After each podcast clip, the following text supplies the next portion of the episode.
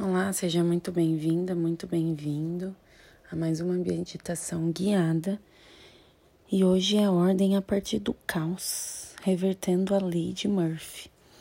Sempre quando a gente vai comer um pão, por exemplo, aí derruba com a parte que tem o recheio no chão. Isso é a lei de Murphy, né?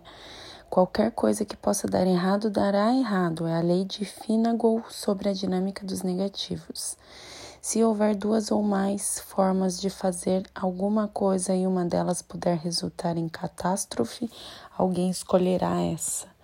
Edward Murphy, Lady Murphy. As chances de o pão cair com o lado da manteiga para baixo é diretamente proporcional ao preço do tapete. e é isso. O valor numérico dessa palavra significa é sete. O que os cabalistas dizem que há dez dimensões que formam a realidade. As mais elevadas dessas dez dimensões, chamadas as três superiores, estão fora da nossa realidade física.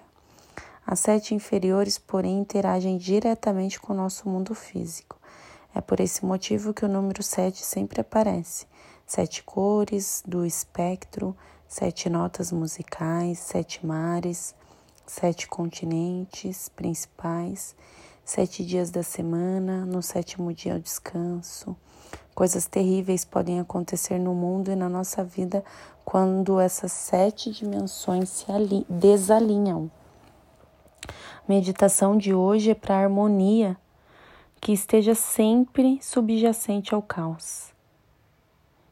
Equilíbrio e serenidade serão restaurados nos sete dias da semana. A ordem surge do caos e seu pão não cairá mais com o lado da manteiga para baixo, como na verdade não cairá do jeito nenhum. Então, respira. Hoje faremos apenas oito inspirações e expirações conscientes, ouvindo aqui o sino tibetano, para alinhar e equilibrar toda a nossa energia para que essas sete dimensões se alinhem. Inspira em quatro tempos e solta o ar em oito tempos. Pode fechar seus olhos e pode relaxar. Serão só oito respirações. Podemos começar agora.